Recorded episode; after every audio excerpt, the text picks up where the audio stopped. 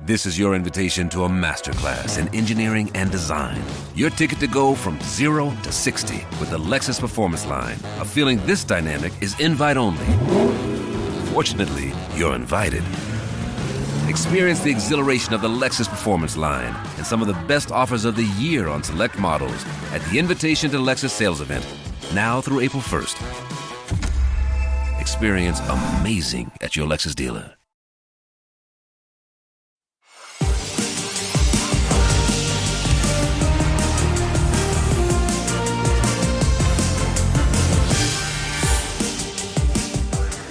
Einen schönen guten Abend, liebe Zuschauerinnen und Zuschauer, und herzlich willkommen zu Sky 90, die Fußballdebatte, die Erfahrung lehrt. Antrittspressekonferenzen beim Deutschen Fußballbund können ganz furchtbar schiefgehen. Uli Stielicke und sein legendäres Jackett lassen grüßen. Julian Nagelsmann ist das nicht passiert. Ganz im Gegenteil, sein erster Auftritt als Bundestrainer glückte, ergab sich entspannt, tatendurstig und dynamisch. Und dennoch gibt es weiter Zweifler, die auf seine fehlende Erfahrung verweisen. Also das ist guter Stoff. Wir werden darüber sprechen in unserer Runde. Und das sind unsere Themen.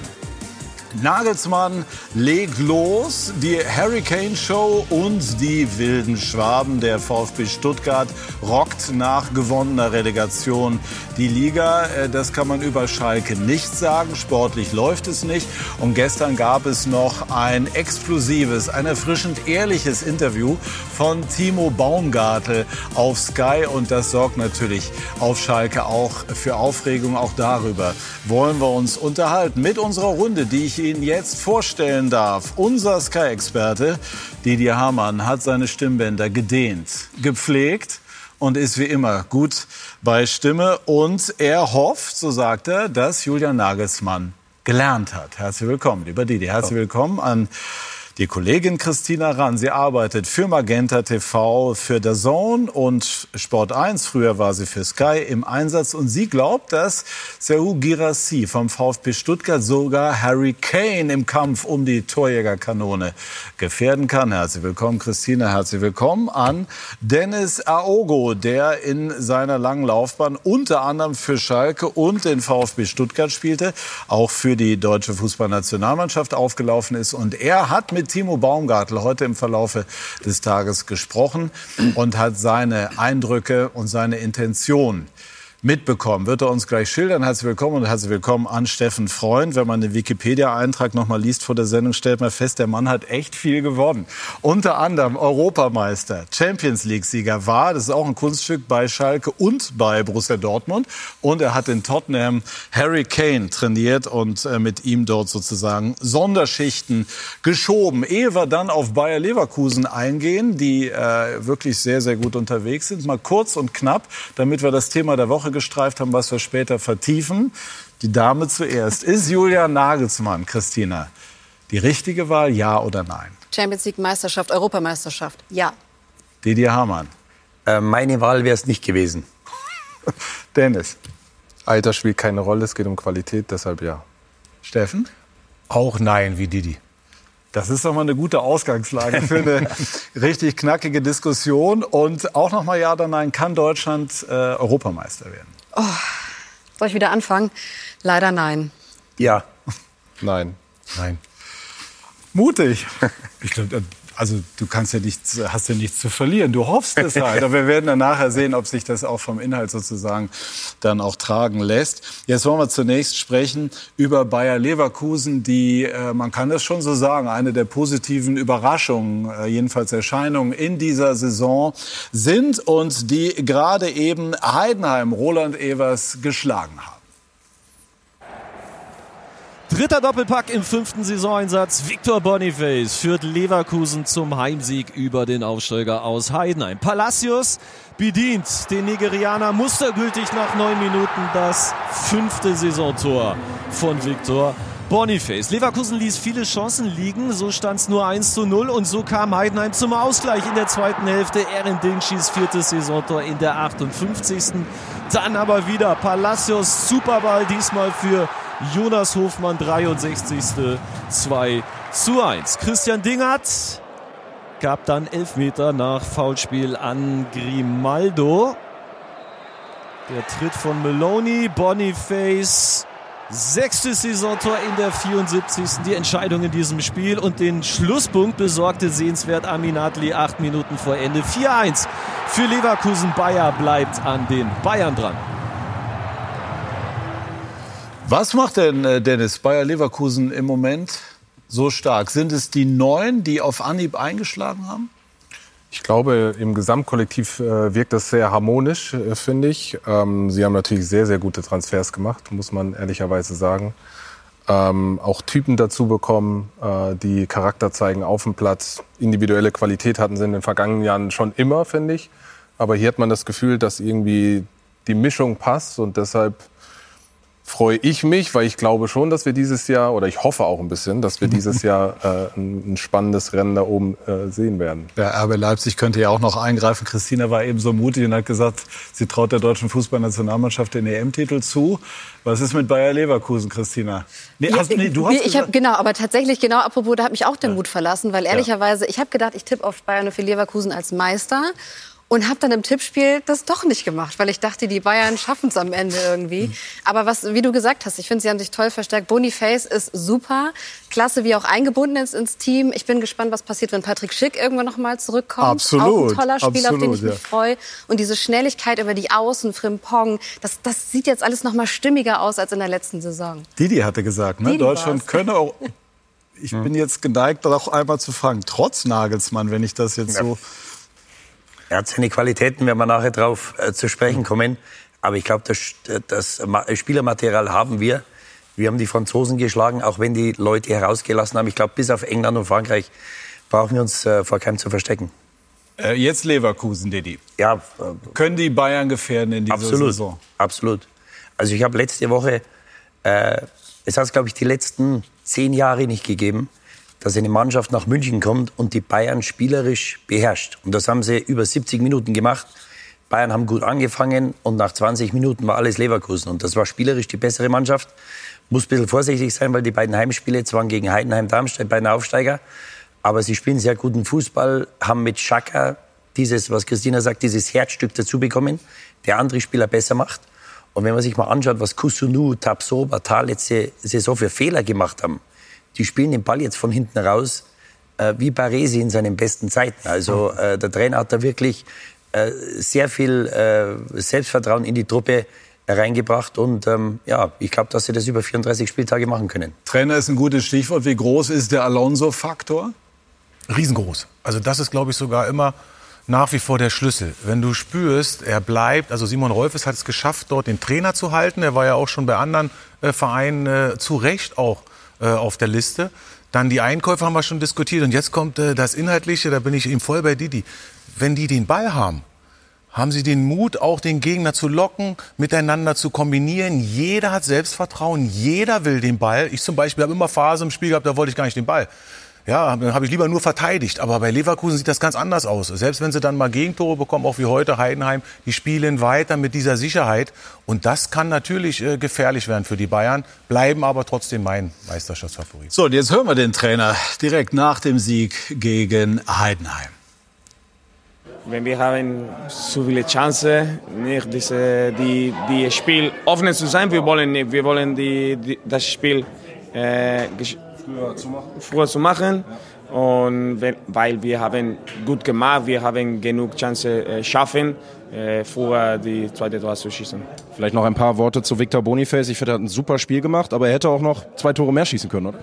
Ja, aber nicht nur, äh, nicht nur Boni. Äh, natürlich, äh, wenn wir haben eine, eine Stimme, das, das ist stark, spielt gut und Tor machen und wir sind zufrieden. Aber Erste Tor sah aus wie von Gerd Müller. Ja, ja, ja, ja. Er hat vielleicht er hat ein Video, Video gesehen von, von der Bomber. So. Aber overall, die, die Spieler sind in einem guten Moment und wir müssen weitermachen, wir müssen ihnen helfen. Erholen. Wir haben eine gute, gute Woche zu trainieren diese und, und wir gehen sind, äh, nach Mainz. Ja, dass äh, Alonso eine große Ausstrahlung hat, ist klar. Er hat eine riesen Spielerkarriere im Kreuz. Wie nimmst du ihn jetzt aber äh, auch in seinem gesamten Auftreten wahr? Also Hot Take für mich ist Xabi Alonso eines Tages der erste ausländische Bundestrainer. Warum? Er arbeitet an seinem Deutsch, er, er versteht die Kultur, er hat bei den Bayern gespielt und wie du sagst, die großen Titel, die bringt er mit. Und du hast es auch gesagt, es ist so wichtig, dass ein Trainer mit seiner Mannschaft natürlich auch sich gut mhm. austauschen kann. Und das merkt man, dass er das kann und sich da selber challenged. Ja, aber es ist eine gute These, ne? Also, ja. wo wir schon bei den Bundestrainern sind. Also, das wäre dann in die Zukunft gedacht. Ja, gut, die Liverpooler sehen das vielleicht etwas anders. Madrid also ich, auch. Ich, ja, Madrid auch, ja. Also, der, der wird sich seinen nächsten Job aussuchen können. Aber was Christina sagt, ist natürlich ein Riesenpunkt, weil der Trainer will immer, neuer Spieler kommt, ihr müsst die Sprache lernen. Und es ist unheimlich schwer, das zu fordern, wenn du es selber nicht machst. Er ist jetzt ein Jahr hier, war natürlich vorher schon mal drei Jahre hier, hatte Deutsch-Vorkenntnisse, aber mit welcher Vehemenz und mit, mit, welcher Standhaftigkeit er sagt, nee, er kam letztes Jahr, nach zwei Wochen hat er gesagt, nee, ich will auf Deutsch Interview machen. Dann ist er immer wieder ins Englische und ich glaube, am Trainingsplatz ist Englisch auch immer noch dabei. Nur das Zeichen, das du deiner Mannschaft gibst, dass du dich hundertprozentig mit dem, mit dem Verein, mit der Region, mit dem Land identifizierst, äh, das ist nicht zu unterschätzen. Und das ist, glaube ich, auch mit ein äh, Teil seines Erfolges im Moment. Ich glaube auch tatsächlich äh, noch viel wichtiger als die ganzen Erfolge, die er im Rücken hat, ist dann das, was du am Ende deinen Spielern vorlebst. Mhm. Und da gehört die Sprache natürlich dazu, das ist ein Punkt. Aber ich habe auch schon Videos gesehen, wie er auf dem Trainingsplatz ist. Das heißt, er ist so detailbesessen und fordert die auch von seinen Spielern ein, lebt das vor. Und das ist eine Sache, die, die mich äh, ähm, ja, glauben lässt, dass Leverkusen wirklich über, auch über die Strecke einer Saison, ich meine, wir haben in den vergangenen Jahren ja auch schon öfters gesehen, dass Leverkusen für eine gewisse Zeit in der Saison eine ordentliche Rolle gespielt hat. Meistens ist dann irgendwann die Puste ausgegangen. Aber wenn du so einen hast an der Linie, der immer wieder fordert, der das auch vorlebt, dann glaube ich, ist, äh, haben die eine ganz gute Chance, dass sie das über eine, über eine längere Zeit halten können. Ja, und dann, äh, man muss ja mal wissen, das ist nicht deine Sprache. Wir waren ja beide auch in England. Ich habe früher Russisch gelernt, komme dann dahin und habe da gespielt, konnte kein Wort Englisch als Spieler, dann später als Co-Trainer. Du fühlst trotzdem, du möchtest das, aber so einfach ist das nicht. Vom Selbstvertrauen her, wenn du dann vor großen Spielern stehst und er zieht das durch und jeder spürt auch, es ist nicht das perfekte Deutsch, aber du spürst, er hat es komplett drauf. Ich glaube sogar in mehreren Sprachen. Ja, ist interessant. Eine Frage abschließend dazu. Man sagt ja immer so, die Spieler sind schon beeindruckt davon, zunächst mal, wenn da einer eine Vita hat, aber das vergeht schnell, wenn dann das Auftreten nicht dementsprechend ist. Wie schätzt du das bei Xabi Alonso ein? Ja, das ist ja das, was ich meinte. Das eine ist natürlich den Respekt. Erstmal den hast du aufgrund deiner Vergangenheit, aber du musst das bestätigen. Mhm. Ähm, weil das heißt nicht, dass nur weil du erfolgreicher Sportler oder Spieler warst, dass du dann auch die notwendigen Dinge hast, die du brauchst, um ein erfolgreicher Trainer zu sein. Und das muss man sich wieder erarbeiten. Vielleicht sogar einen Tick mehr erarbeiten als jemand, der diese Karriere vorher nicht hatte. Und das sieht man bei ihm zu 100 Prozent in diesen Details. Ähm, und ich glaube, dass jeder Spieler schon allein deshalb, weil er das so vorlebt, einen riesengroßen Respekt vor ihm hat. Und nochmal, ich glaube, dass das äh, eine Mannschaft auch über eine Saison dann äh, länger tragen kann, als jetzt vielleicht in der Vergangenheit Patrick, öfter der Fall war. Noch, noch eine Sache anhängend sollte er sich entscheiden, noch eine Saison in Leverkusen zu bleiben, werden die im Sommer Spieler bekommen, die sie wahrscheinlich heute denken, dass sie sie nicht bekommen. Mhm. Weil, weil Berater und Spieler sagen, ich will zu dem. Ja, ich will ein Jahr oder zwei Jahre unter dem spielen, weil der macht mich besser. Wäre ja auch mal ein Ansatz, wenn dann einer sagen würde, also ich hänge, baue da noch eine Saison weiter auf, ja, wir werden besser. Ich bin vielleicht als Trainer auch noch nicht perfekt und dann mhm. hätte das ja möglicherweise auch was. Und Christina rahmt sich ihre These ein. Ich finde es sehr, sehr spannend. Mit Xabi Alonso wird nicht nach der Europameisterschaft greifen, aber das ist bestimmt etwas, was Nein, nein, für weiter Zukunft. Erstmal gucken wir nach Liverpool, Didi, ne? Ja. Da, ist, da wartet noch einer. genau, dann schauen wir mal, wie es weitergeht. So, und jetzt äh, von äh, Xabi Alonso zu Schalke. Das sage ich jetzt ganz wertfrei. Schalke in der zweiten Liga läuft nicht so, wie es laufen soll. Man äh, hat gestern bei St. Pauli äh, das Topspiel verloren. Aber viel interessanter äh, war für viele das, was Timo Baumgartel, der Verteidiger, der unter anderem auch früher beim VfB Stuttgart gespielt hat, nach dem Spiel bei Sky äußerte. Würde sich die Mannschaft ein anderes Spielprinzip wünschen, dieses 1 zu 1 über den gesamten Platz? Das ist ja gerade das Thema. Ne? Man ist da nicht eng genug da am Mann und wenn dann eine Lücke entsteht, wird es sofort gefährlich. Nein, das ist die Philosophie vom Trainer. Ähm, er gibt uns das vor und deshalb ähm, ähm, machen wir das auch als Mannschaft. Aber klar ist, ähm, wenn man die ersten 20, 30 Minuten sieht, dass, dass das brutal schwer ist, äh, wenn ein Gegner das gut macht, sich gut bewegt. Die Räume, ich glaube, St. Pauli hat das super gespielt. Ich glaube, immer wieder einen freien Mann gesucht. Dann ist es natürlich eins gegen eins hinten. Das ist natürlich risikobehaftet. Und wenn dann eine Mannschaft so spielstark ist, das haben wir letzte Woche gegen Magdeburg gesehen, das haben wir jetzt gegen St. Pauli gesehen, dann wird es schwer für uns. Und dann müssen wir Phasen über, über, überstehen und dann ja, können wir uns aber auch nicht beklagen, wenn es 3-0 steht nach 30 Minuten. Timo, wie sehr steht die Mannschaft noch hinter dem Trainer? Das sind immer, das sind immer Fragen. Ähm, äh, er, er, gibt uns einen Plan mit. Ähm, aber es ist natürlich auch äh, ein Stückweise schwer für uns, ähm, das, das so zu sehen, das, das so zu machen, weil, weil wir natürlich äh, immer wieder in diese Situation reinlaufen. Ähm, wir trainieren das unter der Woche, da sind wir akribisch. Aber ähm, ja, wir haben 15 Aber wünschst, wünschst du dir einen anderen Plan? Redet ihr mit ihm darüber, dass er, dass ihr kein gutes Gefühl habt, gerade ihr dort hinten drinnen? Ich glaube, wir sind äh, stetig im Austausch, ähm, versuchen immer Sachen zu justieren, auch unter, ähm, unter der Woche anzupassen. Aber es kommt immer wieder aufs Gleiche raus unter den ersten 30 Minuten. Und das müssen wir uns anschauen, da müssen wir analysieren. Jetzt muss man ja sagen, ne, wie Stefan und auch Thorsten vor allem nachgesetzt haben und da was rausgekitzelt haben aus Reportersicht. Natürlich à la Bonheur. Grundsätzlich, wir alle wollen immer ehrliche, substanzielle Interviews. Das war eins. Schalke hat ähm, reagiert und, und ähm, er wird eine Geldstrafe bekommen. Zunächst in dieser Woche äh, sozusagen suspendiert, beziehungsweise in der zweiten Mannschaft mit trainieren. Wie sich das dann da entwickelt, wird man sehen. Die Journalistin, Reporterin in der Runde. Hättest du dich gefreut über so ein Interview? Ich finde, es ist schwierig, dann immer zu sagen, gefreut. Ähm, es gibt viele, die dann auch sagen, wenn ein Spieler ausrastet, freut dich das. Was ich möchte, ist, dass der Spieler einen Raum bekommt. Mhm. Und den Raum, den stellen wir als Journalisten zur Verfügung. Mhm.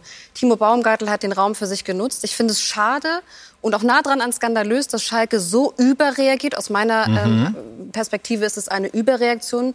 Wir wollen einen mündigen Spieler, der im Thema ist, der kommt aus dem Spiel, der will den Plan des Trainers umsetzen und sagt, da laufen wir ins Risiko. Und das ist für mich eine offene Art und Weise, auch mit den Themen umzugehen, was ich sehr begrüße. Und das wünschen wir uns doch, dass wir offen über Themen sprechen können. Mhm. Und dass er jetzt so rasiert wird, finde ich schade. Ja, ich kann das nur bestätigen. Also ich meine, die Diskussion ist ja immer da. Wir schreien alle nach diesen Typen. Das kennen wir alles und dann äh, diskreditiert man jemand, der ein Interview gibt, was ich finde, er ist weder respektlos, also er, er, er fokussiert sich sehr auf das Inhaltliche. Und eine Sache darf man auch nicht vergessen.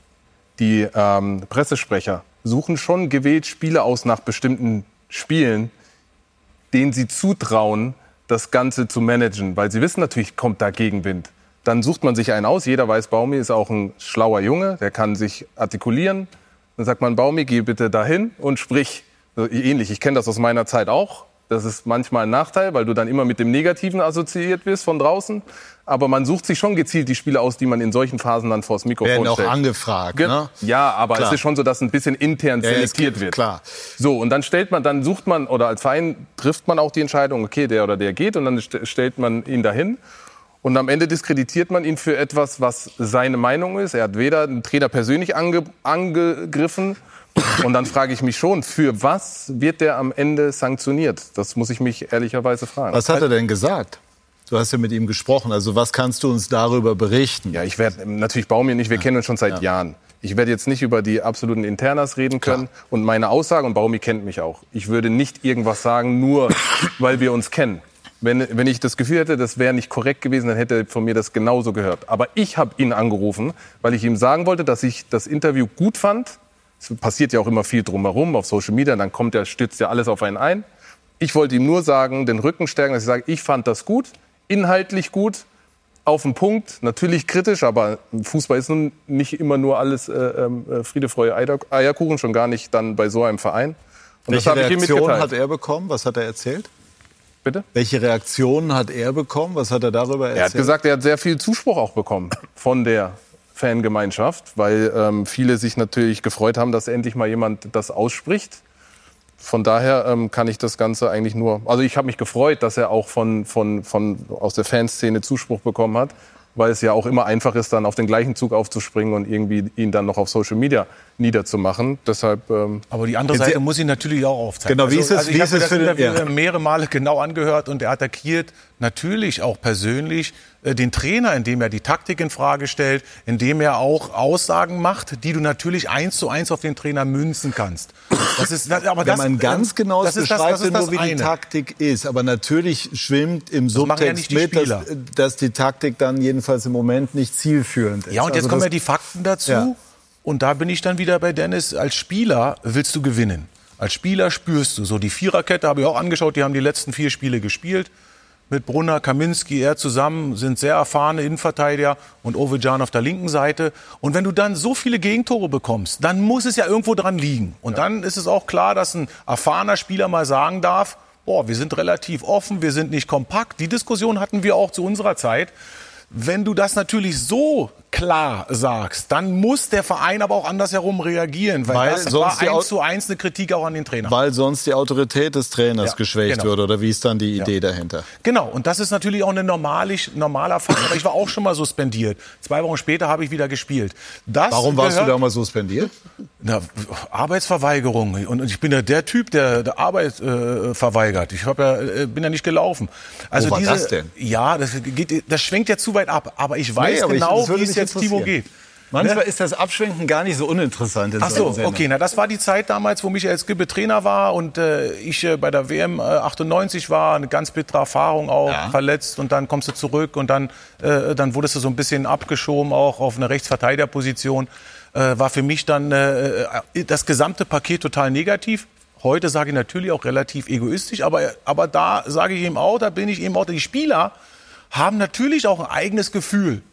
Und sie brauchen auch äh, eine Situation, wo sie einfach sehen, wir werden wieder erfolgreich sein. Und das, glaube ich, hat Timo zu Recht erkannt. Das sieht bei Schalke im Moment nicht so aus. Wenn du das Magdeburg-Spiel siehst, bist du auch 0-2 zurück und musst eigentlich noch höher zurückliegen zur Halbzeit und drehst das Spiel mit den Fans und mit, diesen, äh, mit dieser Power dort in der Schalke Arena. Aber das ist schon äh, eine ganz, ganz äh, schwierige Situation jetzt. Nicht nur für, für Timo jetzt, sondern jetzt aber auch für, für den Trainer. Ich glaube, entscheidend... Ist, ja, na, du das mal an. Ladies first. Nee, also du merkst, ich meine, ist ja so aufgeregt dabei, weil genau. warum schafft es der Trainer beispielsweise nicht, dass sich das zu, zu eigen zu machen? machen. Das wäre eine Grundhaltung, die man ja auch haben kann. Dass man sagt, ich bin stark genug, ich fühle mich nicht angegriffen und wackelig in meiner Position, weil das schwächt ihn eigentlich jetzt, dass der Verein sagt, wir suspendieren dich, weil du etwas Negatives über unseren Trainer gesagt hast. Wenn der sich am nächsten Spieltag hinstellt und sagt, Timo, habe ich zugehört, wir haben Tacheles geredet in der Kabine und wir kriegen das hier hin. Das ist, wäre aus meiner Sicht stärker.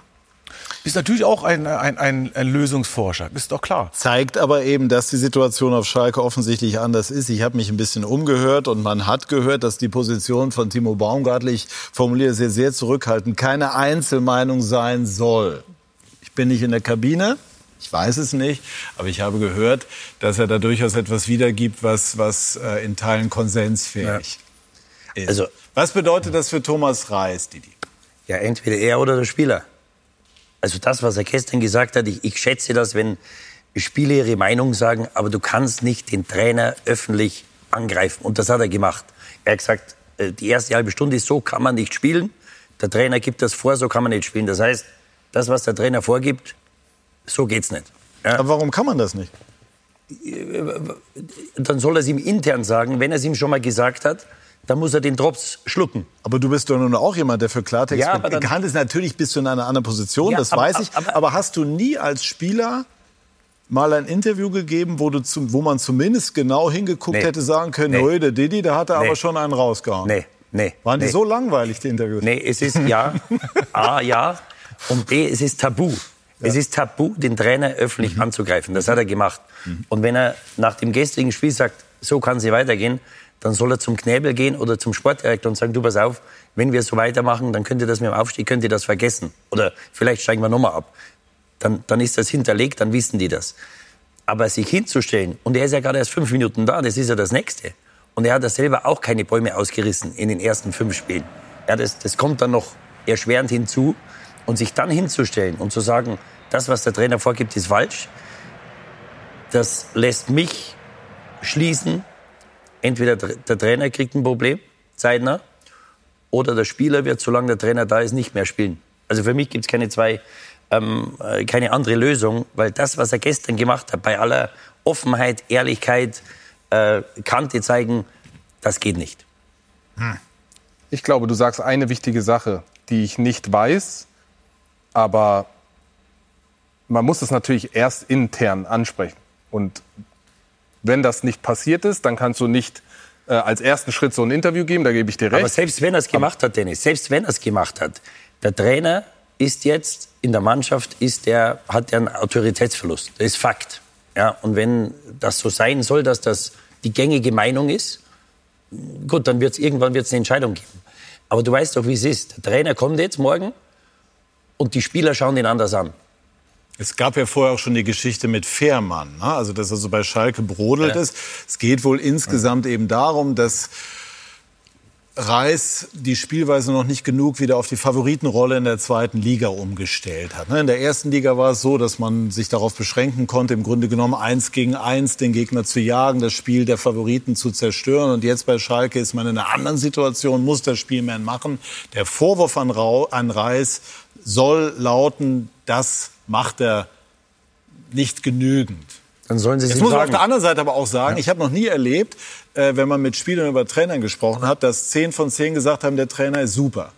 Also wenn, wenn du drei von zehn hast, dann bist du, hast Ja. du schon eine super Quote. Normalerweise- Und fünf oder sechs von zehn, das war dann vielleicht Jupp, äh, Normalerweise schimpfen die, die nicht spielen. Ja. Und nicht die, die spielen. Ja. Aber Didi, was du umgekehrt sagst, heißt ja eigentlich, wenn, wenn du als Mannschaft in der Krise bist, sage ich mal, dann darf ja eigentlich keiner was sagen.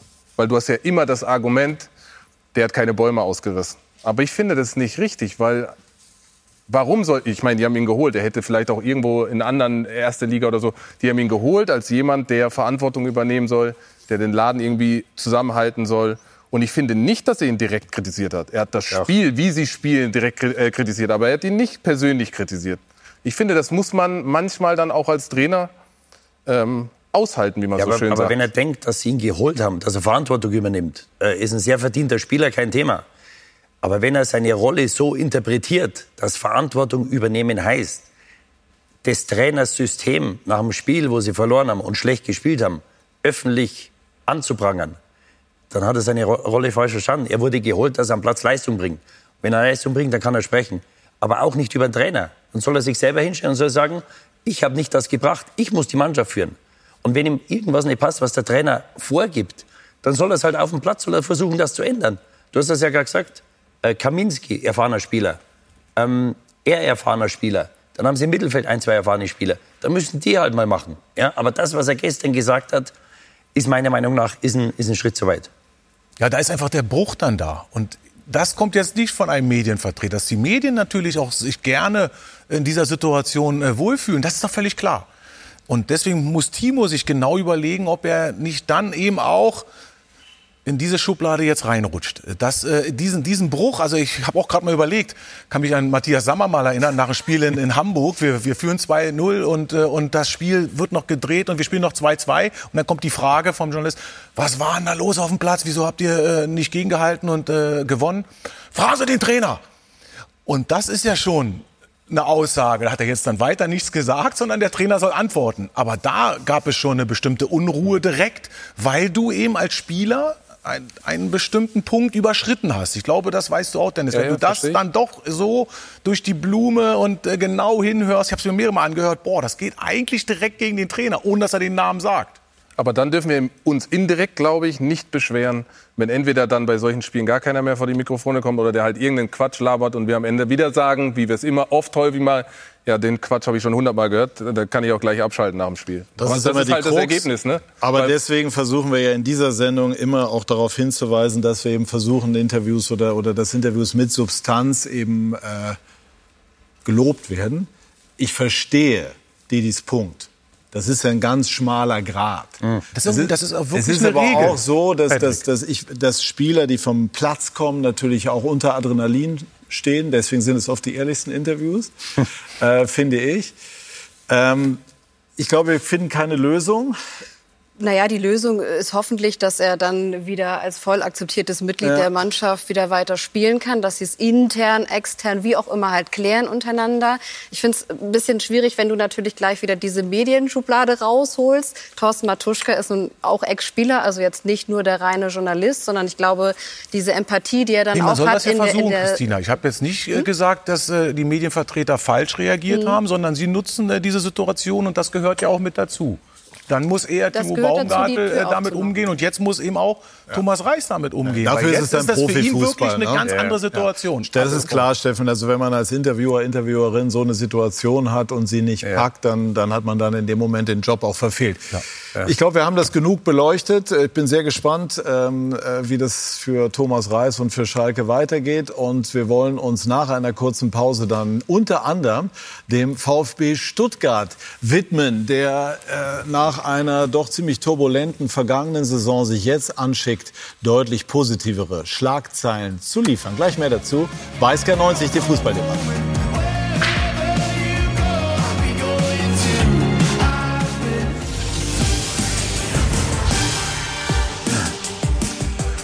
Wir sind zurück bei SK90. Die Fußballdebatte, die Probleme, die Schalke im Moment plagen, hat der VfB Stuttgart aktuell nicht. In der vergangenen Saison sah das anders aus, aber nach der gewonnenen Relegation marschiert Hannes Hermann, der VfB, auch gegen Darmstadt war man erfolgreich.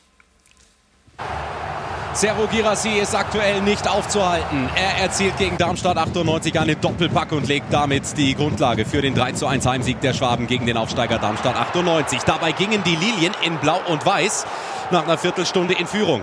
Eigentor dann Axel Sagadou nach der Hereingabe von Tim Skarke war er zuletzt am Ball. Aber die Schwaben reagierten positiv und konzentriert auf diesen ersten Rückschlag und kamen nur fünf Minuten später zum Ausgleich.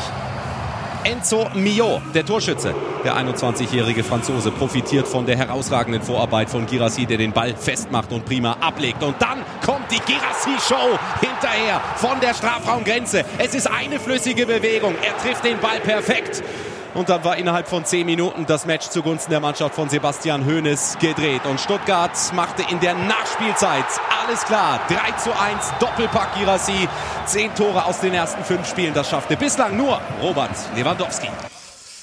Also das ist immer so ein richtiger Lauf. Wir haben keinen früheren Stürmer bei uns in der Runde, aber dennoch kann man irgendwie versuchen zu erklären, warum es bei Gerassi, der in der Bundesliga nicht nur erfolgreiche Zeiten hatten, so läuft. Ist das Kopfsache? Nicht nur, er hat ein wahnsinniges Gefühl in den Beinen. Äh, diese zwei Abschlüsse, die wir da gerade gesehen haben, ja. sehr unterschiedlich. Wenn er Platz hat, zieht er voll durch mit dem rechten. Habe aber auch schon Tore gesehen, wo er dann antäuscht und dann ihn sich auf den linken setzt, also beidfüßig stark. Und dieses Ausgucken vom Keeper, das Lupfen, das, deswegen sagt man ja auch, dass er ein kompletter Stürmer ist. Mhm. Und deswegen begeistert er. Und ich glaube, das trägt ihn auch weiter über die Saison. Die anschließende Frage ist, wie viele Tore macht er jetzt noch? Aber ich denke, er ist der X-Faktor für den VfB Stuttgart, weil halt eben auch die Expected Goals so niedrig sind. Das heißt, er macht mehr Tore, als das man erwarten würde. Er wird beim Afrika Cup fehlen. Ne? Das ist so etwas, was im Moment noch gar nicht so ein großes Thema ist. Aber das für den VfB Stuttgart wird das definitiv deiner Manko sein. Aber im Moment freuen sie sich natürlich an diesem wahnsinnigen Lauf. Lothar Matthäus hat mal gesagt vor einiger Zeit, das wäre einer für die Bayern. Dennis hat noch einen anderen Club im äh, Kopf gehabt. Welchen? Ja, ich habe schon vor relativ langer Zeit, als sich abgezeichnet hat, dass äh, Kolomani eventuell gehen könnte, habe ich gesagt, er wäre eigentlich ein super Ersatz, weil er ähnliche Attribute mitbringt, äh, finde ich. Und ähm, ja, ich habe ihn schon immer sehr stark gesehen, aber natürlich ist ein Stürmer auch immer abhängig vom gesamten Kollektiv. Und ich glaube, beim VfB passt sehr, sehr viel zusammen aktuell und da profitiert er natürlich auch. In Köln galt er ja als jemand, der jetzt nicht unbedingt jede Chance verwertet. Ne? Dann hat er auch Verletzungsprobleme gehabt. Warum ist er denn jetzt in dieser Verfassung? Und vor allem, das ist ja dann tatsächlich auch die Frage, kann er diese Verfassung auf diesem Niveau mutmaßlich konservieren? Ja, weil die ganze Mannschaft gut funktioniert. Ähm, Sebastian Hönes macht das gut, auch schon in der letzten Saison, als er gekommen ist, ähm, hat man wirklich nur Positives gehört aus der Mannschaft. Er schafft die Mannschaft irgendwie zu einer Mannschaft zu formen. Individuell war der VfB auch letztes Jahr, denke ich, besser besetzt, als sie einen ne? Großteil ne? ja. ihre, äh, der Saison gespielt hat. Und jetzt scheint es so, dass sie haben den Schwung aus der Relegation mitgenommen und es scheint wirklich ähm, ähm, zu passen. Jeder spielt auf dem Niveau, ähm, wo, er, wo er auch kann. Und ähm, deshalb äh, glaube ich, Auf dem Niveau oder drüber? Ich glaube, auf dem Niveau. Ähm, ja, die haben auch, ich finde, die haben Stiller jetzt geholt, einer, der im Zentrum nochmal, ich meine, Endo verloren, der wirklich ein sehr massiver Faktor war. Mavropanos auch, ne? Absolut. Ähm, aber sie haben es geschafft, dann doch äh, ein bisschen spielerische Klasse reinzubringen. Milo hat letztes Jahr, glaube ich, schon ähm, in, in, in Ansätzen gezeigt, was er kann, aber unter einem massiven Druck, wenn du unten drin stehst. Das sind halt so Fußballer, die kommen dann zum Tragen, wenn du ein bisschen mehr Selbstbewusstsein hast. Ähm, Fürich hat letztes Jahr auch schon gut angedeutet, was er kann. Und so kommt irgendwie das eine zum anderen. Und mit ein bisschen mehr Freiheit und Selbstbewusstsein ähm, ähm, spielt jetzt jeder auf, auf dem Niveau, ähm, ja, wie ich gesagt habe, was er kann. Ja, und wenn du dann so eine schwache Saison hast, wo du eigentlich äh, erwartest, da müssen mehr gehen, Mittelfeld Minimum und dann spielst du gegen HSV Relegation und dann kannst du sogar absteigen. Das kann eben auch dann mal Kräfte freisetzen. Also wenn, wie die jetzt auftreten, äh, du hast auch mal einen negativen Ausschlag, aber du spürst, äh, dass sie als Team funktionieren, gegen den Ball super kompakt, aber dann eben wirklich mit einem Mittelstürmer, und da haben wir den, den Faktor, wenn du einen treffenden Mittelstürmer hast, und das relativ früh in einer Saison, das reißt mit. Und das ist natürlich etwas, äh, was du gerade äh, total spürst in Stuttgart. Und dann die Fans und dann die Stimmung da zu Hause. Du hast da gespielt. Ich bin da auch nicht gerne hingefahren, obwohl wir haben meistens gewonnen. aber, aber, das ist schon, äh, das ist schon cool. Also Stuttgart ist schon ja. so ein Verein, wo du sagst, boah, ja. ganz schlechte Saison, aber jetzt können sie auch Richtung Europa ja. durchstarten. Das kannst du denen zutrauen. Mittlerweile total emotional. Ich war da, als sie gegen Köln vor einem Jahr die Klasse gehalten haben. Es war unglaublich. Ne? Also den, den Torschrei hast du 100 Kilometer weiter noch gehört als damals Endo der jetzt weggegangen ist, gegen die Kölner das entscheidende Tor erzielte. Dido, wie erklärst du dir diese Leistungsexplosion von Girassi, der in der vergangenen Saison schon angedeutet hat, zu was ja. er in der Lage ist, aber doch nicht auf diesem Level wie im Moment? Ja, die Jungs haben es ja schon gesagt. Man darf auch nicht vergessen, dass er letztes Jahr über zehn Spiele verpasst hat, was Bruno Labbadia auch seinen Job gekostet hat. Ja, das äh, darf man immer nicht vergessen bei der Beurteilung von Trainern. Er hatte, glaube ich, 13 Spiele. Bruno hatte Gerassi für zwei Spiele war er elf weg. Ähm, ist eine Mannschaft, die mit Silas Tempo hat, mit Mio, mit Fürich filigrane Spieler. Stiller passt da wunderbar rein mit Karasor, die die Mitte halten. Also sie haben unheimlich gute Stabilität. Was man auch nicht vergessen darf, dass sie, glaube ich, einen sehr guten Torwart haben. Ein sehr unterschätzter Torwart, der nach München sollte, äh, in Monaco ordentlich gehalten hat. Nübel. Mhm. Nübel, aber jetzt in den ersten Spielen wirklich herausragend gehalten hat. Also gerade bei 0-0, bei 1-0 für Stuttgart hat er super Bälle gehalten was natürlich auch der Mannschaft Sicherheit gibt. Und es ist bei Stürmern oft so, wenn die einen Lauf haben, dann gibt es kein Vorbeischießen. Genauso wie sie dann mal fünf, sechs oder acht Wochen nicht treffen, wo sie drei Meter vorm Tor das Ding verstolpern. Das passiert. Es gibt oft, dass die, die Stürmer, das gibt es beim Abwehrspieler nicht, gibt es beim Mittelfeldspieler nicht, das gibt es nur bei den Stürmern. Wenn die einen Lauf haben, haben die einen Lauf. Und was der für Tore macht, wie es Christina gesagt hat, das letzte Tor, der Torwart bleibt stehen, der lupft den Ball über den stehenden Torwart, was fast unmöglich ist. Das zeigt, die Brust ist breit, das Selbstvertrauen ist da und dass er die, die Anlagen hat. Er hat einen super Schuss. Und wie es Christina gesagt hat, er ist auch ein filigraner Spieler, weil die Szene des Spiels für mich war, da hat er mit Führich einen Doppelpass gespielt im 16er. Da hat er erst den Ball abgelegt, einen Doppelpass gespielt, war dann einen Millimeter abseits. Aber das zeigt, dass er auch das Spielverständnis hat und das technische Vermögen. Deswegen, er ist ein kompletter Stürmer, kompletter Spieler. Letztes Jahr haben 16 Tore gereicht, um Torschützenkönig zu werden. Das wird dieses Jahr nicht reichen, aber also ich sage mal 2,24 schießt auf alle Fälle. Wie ist denn jetzt der Vergleich? Damit äh, schaffen wir die elegante Überleitung zu den Bayern äh, mit, mit Harry Kane. Also äh, Didi glaubt, mehr als 16 Tore werden es werden. Das ist keine allzu gewagte Prognose, ja. wenn ich das mal so einflechten darf. Aber ähm, das wird ja dann schon sicherlich auf einem Niveau 25 plus sich abspielen. Ist Gerassi in der Lage tatsächlich, das ist ja deine These, Kane da Einhalt zu gebieten oder zumindest zu gefährden. Einhalt gebieten kann er eben nicht. Ja, das glaube ich nämlich auch, aber gefährden, äh, du hast es gerade schon gesagt, wenn er im Afrika-Cup natürlich dann ja, auch die Zeit fehlt, dann fehlen ihm schon ein paar Spiele. Und dann muss man sagen, wer, wenn Lewandowski Torschützenkönig, als er das geworden ist, da hat auch das ganze Team irgendwann für ihn gespielt und die Bayern sind dafür nun bekannt, jetzt haben wir es auch gerade gesehen, dass sie hoch gewinnen. Wie hoch kann Stuttgart gewinnen und ist es dann immer Gerassi, der trifft. Er hat, ist das Unikum, er ist der X-Faktor im Stuttgarter Spiel. Harry Kane hat auch sehr, sehr starke Mitspieler, aber er hat natürlich auch die Möglichkeit, noch mal ein, zwei Tore vielleicht im Laufe der Saison mehr zu erzielen. Aber könnte ihm trotzdem gefährlich werden. Ja, es war gestern eine große Show. Der hat alles bei dir gelernt, oder Steffen? Nein, ganz, äh, ganz so schlimm nicht. Äh, aber es war schon äh, begeisternd für mich, den jungen Harry Kane, U19 EM gespielt für England 2012, wo ich Co-Trainer war. Kommt der zurück und hat noch gar keinen Urlaub gehabt und sagt, neue Trainer, André Villas-Boas und ich, ich, ich will mittrainieren. Ich sage, Harry, du musst erst mal ein bisschen Urlaub machen, sonst bist du spätestens im Herbst äh, verletzt und äh, das wollen wir alle nicht. Und da war er natürlich auch noch nicht erste Wahl, muss man ja auch wissen. Da waren Adebayor, Jermaine Defoe. Also das waren Weltklasse-Stürmer. Und er wollte unbedingt sofort den Kampf aufnehmen. Und dann später habe ich viele Einheiten mit ihm gemacht. Er wurde ja dann auch ausgeliehen. Das hat ihn auch ausgezeichnet. Er war bereit zu kleineren Vereinen. Nach Norwich ist er gegangen, hat sich den Mittelfuß gebrochen, hat dann nur dreimal gespielt oder viermal. Kommt zurück zu uns, geht sofort wieder nach Leicester, weil er noch nicht erste Wahl ist. Das Jahr danach, wo er dann bei uns geblieben ist, kommt noch Roberto Soldado, äh, top spanischer äh, Mittelstürmer von Valencia. Und er hat sich da reingebissen. Und dieser Ehrgeiz und auch äh, diese, diese, ich sag jetzt mal, diese Power zu entwickeln, ich schaffe das hier bei Tottenham. Da gehen viele auch dran kaputt, viele junge Spieler. Und deswegen ist er heute so ein ganz großer Star geworden. Und er liefert hier, muss man sagen, in München im Grunde genommen vom ersten Tag an und auch gestern Frank Buschmann ab. Die Bayern mit Erik Maxim Choupo-Moting an der Seite von Harry Kane in der Sturmspitze in der Startelf. Barton zum Tänzchen gegen den VfL Bochum und in der vierten Minute war er das erste Mal zur Stelle mit der Führung für die Bayern. Die machten weiter, Dampf nach vorne.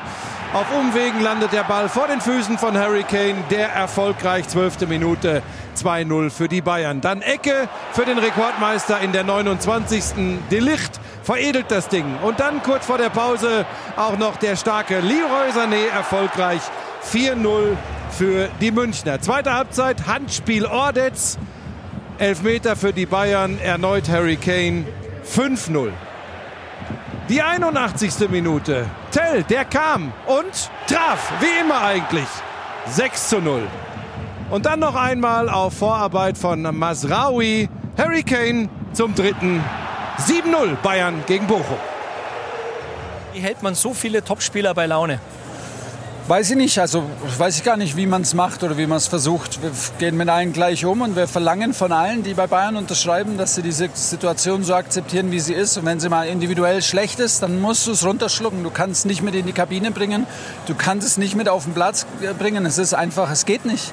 Und äh, das verlangen wir und ich glaube, das lieferst du einfach auch ab, dieses Versprechen und diese Einstellung. Wenn du bei Bayern, beim großen Club unterschreibst, der für alle Titel spielen will, dann, dann ist das einfach so klar, ihr habt nicht äh, viel nach Matissey gefragt, ihr habt nie nach Chupo gefragt, sonst hätte ich gesagt, der wird auch bald spielen. Aber das ist euer Problem, nicht meins. Das haben wir heute auf alle Fälle geklärt. Thomas, abschließend. Harry hat ein bisschen gezuckt, als ich ihn nach der Lederhosen gefragt habe. Einmal hat er sie schon getragen, so wirklich glücklich klang er nicht. Morgen Oktoberfest. Ja, er darf nicht, also wenn ich, wenn ich rein muss in die Lederhose, muss er auch rein. Er hat zumindest ein paar Wadeln, die die Wadelwärmer halten. Die habe ich nicht. Aber ich glaube, da kommt er morgen nicht drum rum. So, und äh, er hat es geschafft. Didi, was gilt es zu beachten, wenn man die Wadelwärmer anzieht, überstreift? Ich hatte noch nie welche an. Ist das nicht äh, obligatorisch? Nee, nee. Also ich hatte noch nie welche an. Ähm, man sieht ja hier, nicht jeder trägt sie. Der Müller trägt sie wahrscheinlich auch nicht. Der hat auch nicht die größten Waden. Ähm, keinen sehen wir leider nicht. Kane war, glaube ich, eben schon im Bild. Wenn ich jetzt ja. gemein wäre, würde ich sagen, wenn du die Wadelwärmer getragen hättest, wäre die Stimme vielleicht noch da. Oder ist das... Hätte man einen Hals machen können. okay, also ist das ähm, der Ritterschlag bei den Bayern, wenn du dann auf dem Oktoberfest bestehst? Oder? Ja, nee, also ich, ich glaube nicht, dass die lange waren, weil die spielen am Dienstag. Ja, ja, klar. Am spielen in Münster, Münster, Pokal, ja, ja. Genau. Und, äh, aber Kane, ja, er wurde ge äh, geholt, um Tore zu machen. Was mich fasziniert an dem Spieler, er hatte letztes Jahr ein durchwachsenes Jahr. Dann schaust du am Ende der Saison die Torschützenliste an. Haaland hat weit über 30, er hat 26. Und du denkst, er hat ein durchschnittliches äh, Jahr. Und wenn man sich die Top-Stürmer der letzten zehn Jahre anschaut, Aguero, Lewandowski, Haaland, Benzema, Benzema, ja. Benzema die hatten alle Tempo. Der Kane ist der Einzige, der nicht schnell ist und schießt jedes Jahr seine 25, 30 Tore. Und das zeigt, was er für ein gutes Spielverständnis hat, was er für ein guter Finisher ist, weil er einen super Abschluss hat, köpft sehr gut. Und der aber, schleicht im Strafraum ja, sich in aber, die Position. Aber er lässt sich ja oft auch fallen. Und, ja, ja. und ein, ein Top-Stürmer, der diese Anzahl an Toren schießt, auch ein Salah in Liverpool, die haben alle Tempo. Das hat er nicht. Schießt aber trotzdem jedes Jahr 25, 30 Tore.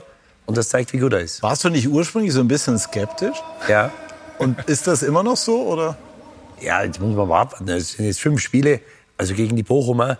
Ähm, jetzt sag nicht, schießt du auch drei ja, Stück. Ja, drei vielleicht nicht, aber also gestern, das war nicht der Maßstab. Nein, äh, es waren ja schon zwei oder drei Meter dabei. Bisher hat er das wunderbar gemacht.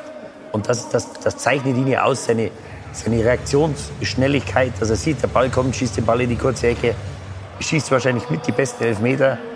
Und das ist einfach Weltklasse. Er hält ja nur den linken Fuß hin, Ball geht ins kurze Eck, Riemann kann nichts machen mal abwarten. Er hat in Tottenham hat er immer wieder Probleme gehabt mit dem Sprunggelenk. Also es gab fast keine Saison, wo er keine Spiele ver verpasst hat.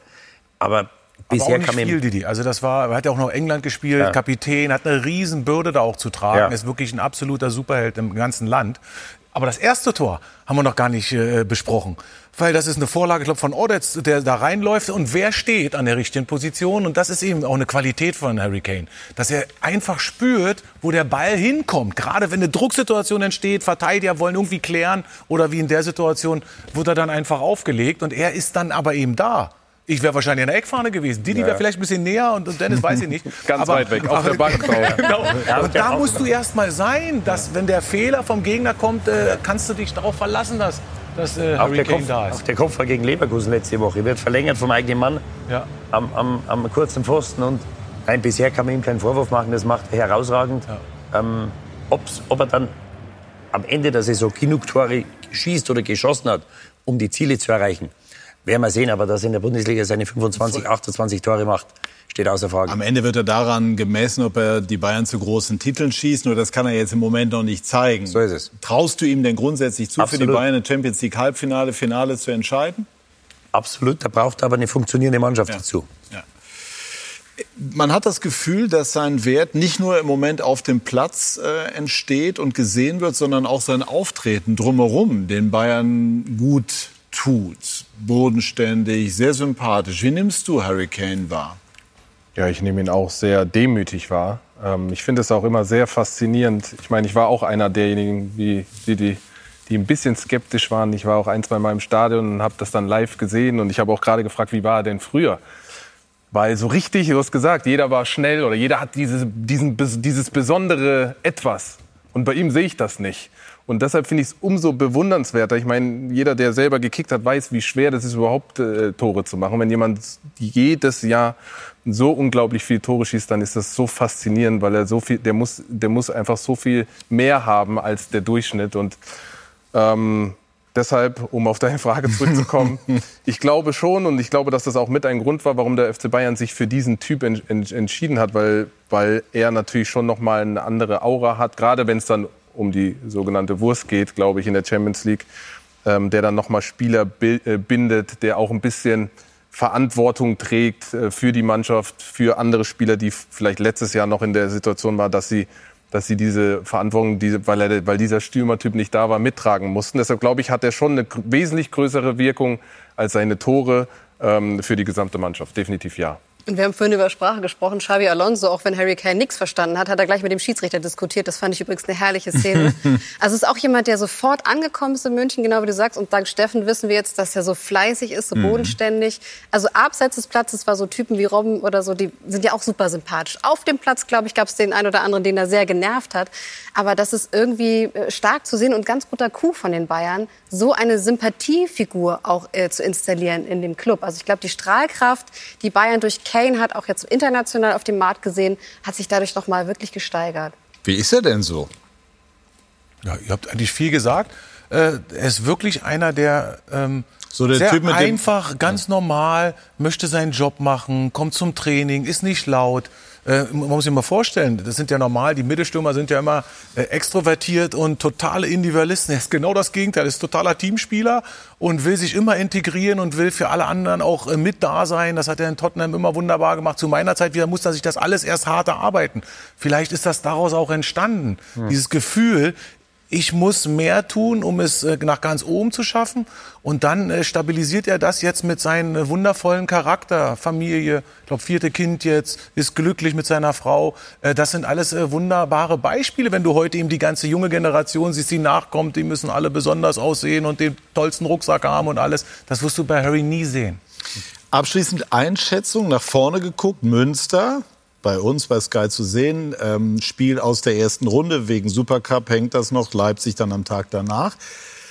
Trotz der Tore jetzt, könnte das Spiel in Münster theoretisch eine Chance sein, zu rotieren und mal ähm, auch Tell eine, Mög- eine Chance von Beginn an geben? Könnte gut sein. Aber du darfst ihn natürlich nicht unterschätzen. Also dritte Liga, das ist, das ist Männerfußball. Also das wird ein schweres Spiel für die, für die Bayern äh, in zwei Tagen. Aber natürlich, irgendwann musst du den Tell mal spielen lassen. Und ich kann mir vorstellen, dass er anfängt. Aber sie haben natürlich nicht den, den breitesten Kader, die Bayern. Also die Frage wird sein, ist immer dieser Balanceakt. Wie viel kannst du rauslassen, um dir noch das richtige Ergebnis zu garantieren? Weil am Samstag geht schon wieder weiter. Ich war zufälligerweise gestern in Münster, habe das äh, Aufsteigerduell dort mitbegleitet und äh, also Gegen die ganze Lübeck. Gegen Lübeck. 1-1. 1-1. So, das war ähm, Ja? auch ein spannendes Spiel, kann man nicht anders sagen. Aber dieser, dieser Defensivverbund, den sie dann da haben werden, die werden schon ordentlich Beton anrühren. Und ich fand es so stark, wie schelmisch Sascha Hildmann, der Trainer von Münster, im Nachhinein auch schon auf diese Bayern-Fragen reagiert hat. Ich glaube, das ist für diese ganze Region dort, für die Stadt, ist es natürlich ein Bonusspiel. Das hat er genauso gesagt. Ähm, aber trotzdem wäre es toll, dann auch jüngere Spieler oder andere Spieler wie Mhm. Matthias Tell zu sehen von den Bayern. Gut, auf der anderen Seite würde Tuchel ins Risiko gehen, wenn er Kane nicht von Beginn an aufstellen würde, dann würde es schief gehen, dann hätte man, hätten die bösen Journalisten sofort einen Ansatz. Ne? Also mal schauen, wird, finde ich, ähm, ganz interessant. Und noch ein Blick voraus, ganz kurz, dann am kommenden Wochenende unser Topspiel Leipzig-Bayern. Sind die Leipziger in der Lage, etwas Ähnliches äh, ins Werk zu setzen wie beim Supercup? Kann ich mir auch gut vorstellen. Ich finde Leipzig auch diese Saison eine sehr spannende Mannschaft. Wir diskutieren sehr viel über Dortmund, da kommen wir auch noch zu. Und das Trauma, wir sprechen über die erfolgreichen Bayern. Und dann hast du so auch großartige Charaktere bei den Leipzigern. Und wenn du gesagt hast, Bayern, Leverkusen, das war ja schon so richtiger Gradmesser und ein Unentschieden. Das kann ich mir bei dem Topspiel auch gut vorstellen. Ja, wir versprochen, nächste Woche wird dieses Spiel sehr ausführlich diskutiert werden. Jetzt schauen wir tatsächlich, wie von Christina angekündigt, auf die Dortmunder, die gegen Wolfsburg nicht glänzten, aber Jonas Friedrich die wichtigen Punkte holten. Der Jubel in Schwarz-Gelb über einen verdienten Heimerfolg. Das 1 zu 0 gegen den VfL Wolfsburg. Dortmund von Beginn an überlegen. Der Freistoß von Marco Reus. Das Ganze in der fünften Minute. Sechs Veränderungen insgesamt im Vergleich zum PSG-Spiel. Allerdings, so richtig in Fahrt kam die Borussia erst in Durchgang 2. Die beste Phase veredelt von Marco Reus. 68. Minute, sein Tor. Saisontor Nummer 2. Im Zweifel immer noch wichtig. Der ehemalige Kapitän des BVB. Entscheidend zur Stelle. Die Vorarbeit auch gut von Julian Brandt. Und Dortmund brachte das 1 zu 0 solide über die Zeit. Es gab lediglich noch eine Chance für den VfL Wolfsburg. Jonas Wind vergab sie in der 77. Reife Vorstellung von Dortmund. Das 1 zu 0 gegen den VfL. Ich meine, wenn, wenn du hier spielst, dann äh, wirst du natürlich äh, dran gemessen an, an Siege und äh, Niederlagen, schlechte Spiele, Unentschieden äh, werden wir nicht so gerne gesehen und trotzdem ähm, wissen wir, dass wir erst hart arbeiten müssen und ähm, dann kommt das Spielerische irgendwann dazu und ich glaube, das haben wir heute gemacht. Die Fans waren, äh, waren super heute, haben uns äh, sehr, sehr gut unterstützt und ähm, das brauchen wir einfach, ähm, vor allem jetzt, wenn man einfach nicht sieht, dass wir komplett im Flow sind, dass wir uns sehr, sehr schwer tun, ähm, spielerische einfach Akzente zu setzen, wie in den vergangenen Wochen und ähm, das geht aber nur gemeinsam daraus und äh, das geht durch harte Arbeit und ähm, das heute war, denke ich, über 90 Minuten ähm, Schritt nach vorne. Nüchtern und zutreffend analysiert von Marco Reus. Dennis, er hat jetzt 116 Tore in der Bundesliga für Borussia Dortmund erzielt, drittbester Geschichte, äh, Torschütze in der Geschichte des BVB und er kann ähm, sowohl Michael Zorc als auch Manni Burgsmüller durchaus noch einholen. sind so 20, 25 Tore, die es noch braucht. Welche Rolle kann er spielen, Marco Reus, für den BVB in dieser Saison? Saß ja zu Beginn häufiger auf der Bank. Ja, aber ich glaube, Marco ist für die ganze Truppe. Ich meine, es war vorher, denke ich, auch so kommuniziert, dass Marco nicht, nicht mehr jedes Spiel 90 Minuten auf dem Platz sein wird. Aber ich glaube schon, dass er sehr großen äh, Einfluss auch noch hat abseits des Platzes. Ähm, er ist jemand, der Vorbildcharakter hat für viele der anderen Spieler und auch inhaltlich. Ich meine, man hat gesehen, er hat nach wie vor eine unglaubliche individuelle Qualität. Vielleicht aufgrund auch äh, mittlerweile seines ähm, fortgeschrittenen Alters und auch seiner Ver Verletzungshistorie vielleicht nicht mehr in dem Rhythmus, wie es früher der Fall war. Aber ich glaube schon, dass er auch sportlich noch einen, noch einen großen Wert für, für den BVB hat. Da bin ich sehr überzeugt von. Ohne Wenn und Aber, ich habe ihn beobachtet. Das ist ja immer entscheidend, wenn du so ein großer Spieler bist. Wie reagierst du, wenn du dann von Anfang an spielst? Und er hat mit einer Laufbereitschaft, auch mit einem Pressing reagiert. Ähm, das machst du ja nicht mehr in dem Alter, wenn du dann regelmäßig spielst. Also das hat schon mal funktioniert. Ich glaube sogar, Dortmund kriegt gerade ein bisschen die Kurve, weil das war nicht nur ein verdienter Sieg. Es gab, glaube ich, äh, fünf oder sechs Wechsel von Terzic und alle haben funktioniert. Füllkrug ist drin, Aller plötzlich auf der Bank. Der kommt rein und Schan macht plötzlich... auch auf der Bank. Schan auf der Bank. Und die anderen, Özcan macht ein sehr gutes Spiel. Und dann kommt eine Dynamik in die Mannschaft rein. Positiv. Wenn du dann diese Spiele gewinnst und die fünf oder sechs, die dann äh, plötzlich spielen, und dazu gehört Reus, sind äh, richtig gut drauf. Und dann, äh, glaube ich, kriegst du eine, eine, positive Welle vielleicht. Und das könnte in Dortmund passieren. Ja, und ich glaube auch, dass das, äh, das fehlende Kapitänsamt, dass das irgendwo den Druck genommen hat. Ich habe ihn oft kritisiert. Ich weiß nicht, ob ich mir das Tor von gestern noch mal wünschen darf. Weil das war absolute Weltklasse. Du darfst es dir wünschen, ob es erfüllen, ist eine andere Frage. Wenn, aber nein, wenn, wenn, wenn man sieht, da gibt es eine Zeitlupe, wo man sieht, er spielt den Ball, der Ball wird geschossen hinter seinem Standfuß. Es ist fast unmöglich. Hier, schau mal, wo er den Ball spielt, hinter seinem Standfuß. Den hätten in der Bundesliga keine fünf Spieler gemacht. Also das war absolute Weltklasse. Und dass er zu sowas in der Lage ist, das wissen wir natürlich. Gestern haben sie gut gespielt, vielleicht auch wegen ihm.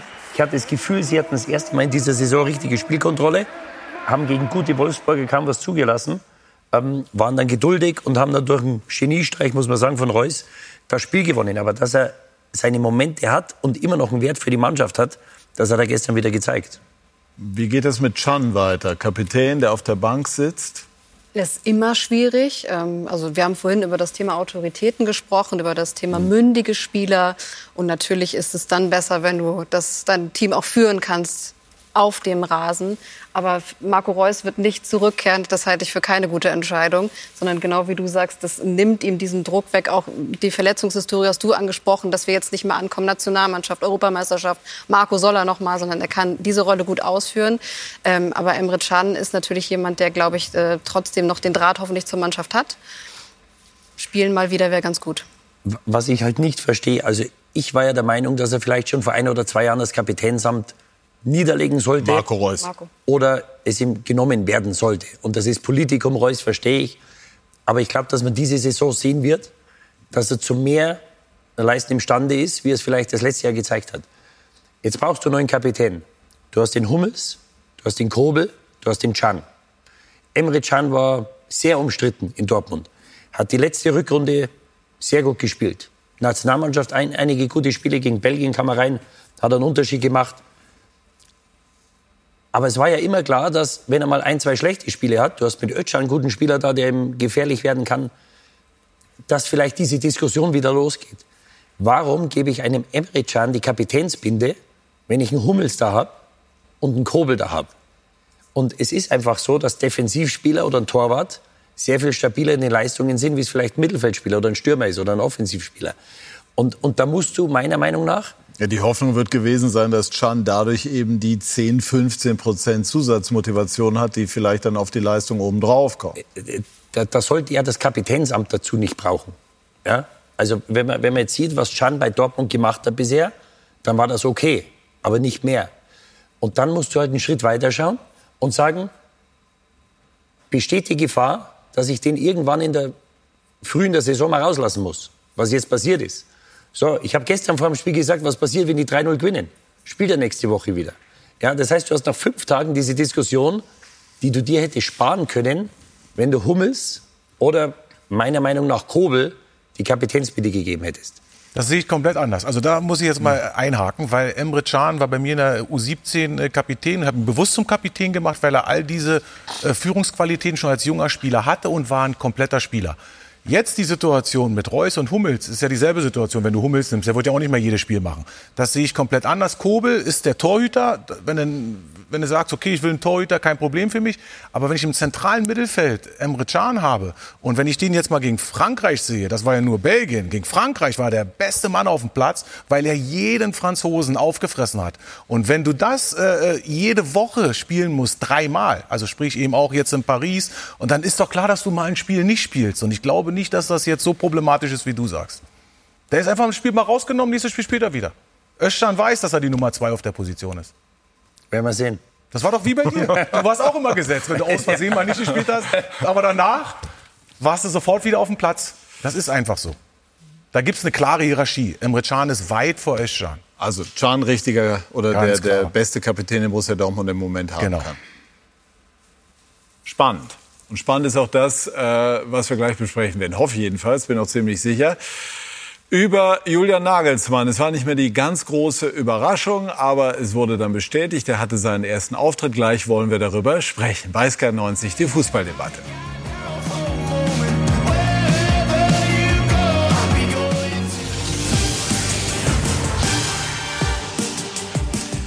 Wir sind zurück bei SK90. Die Fußballdebatte haben hier am vergangenen Sonntag intensiv diskutiert, unter anderem mit Felix Magath, mit Lothar Matthäus. Da war Felix noch einer der Kandidaten, genau wie Louis van Gaal, die öffentlich gehandelt wurden. Erfahrene Leute, aber am Ende hat, und das war dann im Laufe der vergangenen Woche nicht mehr eine ganz große Überraschung, Julian Nagelsmann das Rennen gemacht. Stefan Graf, und er wurde am Freitag vorgestellt. Die Frage, die die ganze Fußballnation seit Wochen bewegt hat. Sie wurde endlich geklärt am Freitag in Frankfurt. Ist es denn ausgeschlossen, dass Sie beim DFB mit dem Longboard zum Training fahren? Danke.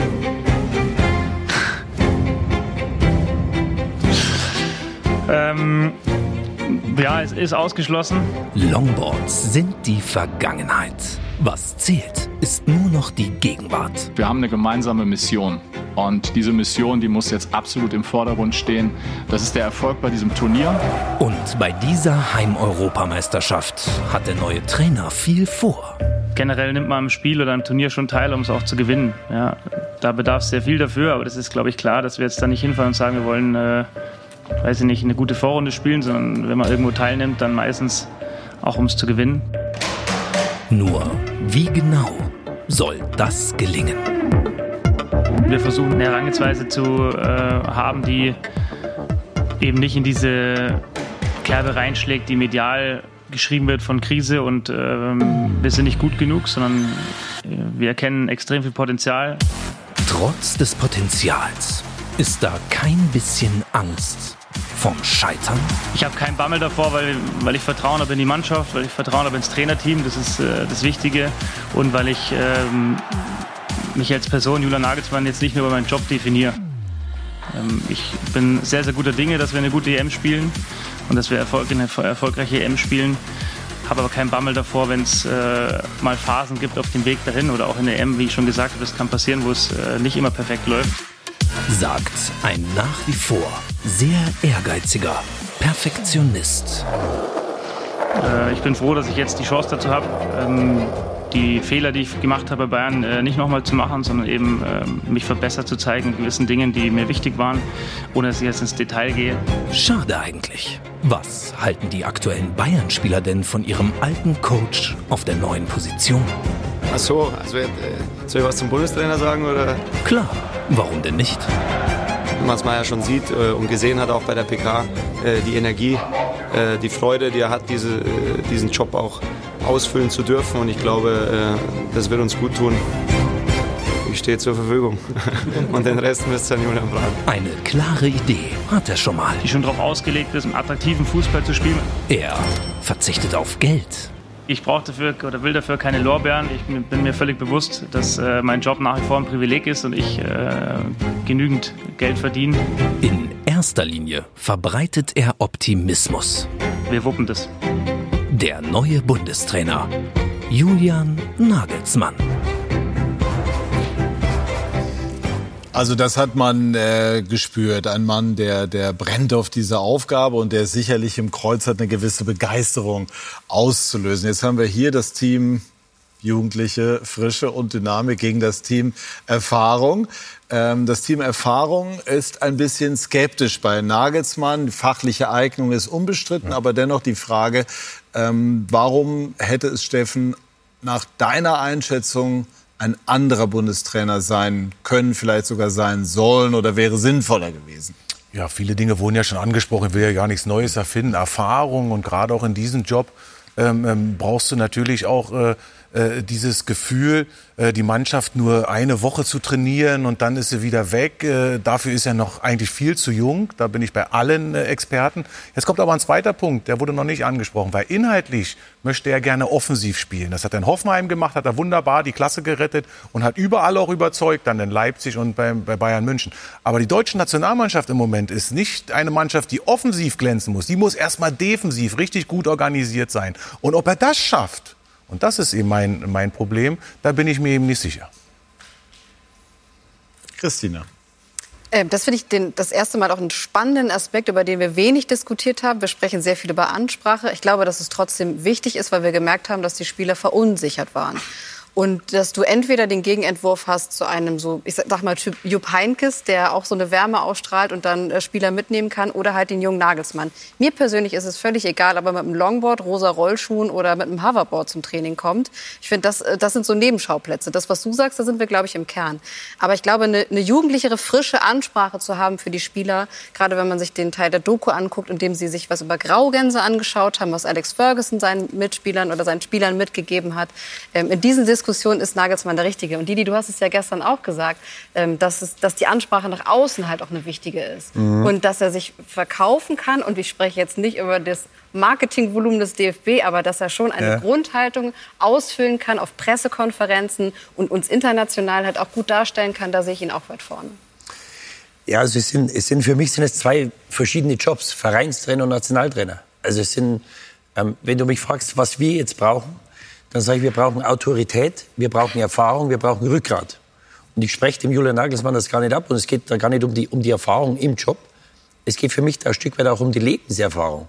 Weil du natürlich, wenn du zum Turnier fährst, dann bist du als Gruppe vier oder sechs Wochen beieinander. Und das ist etwas, was er noch nicht so mitgemacht hat. Und als älterer Trainer hast du halt vielleicht etwas mehr Souveränität, als es der Fall ist mit sechs oder 37. Ja?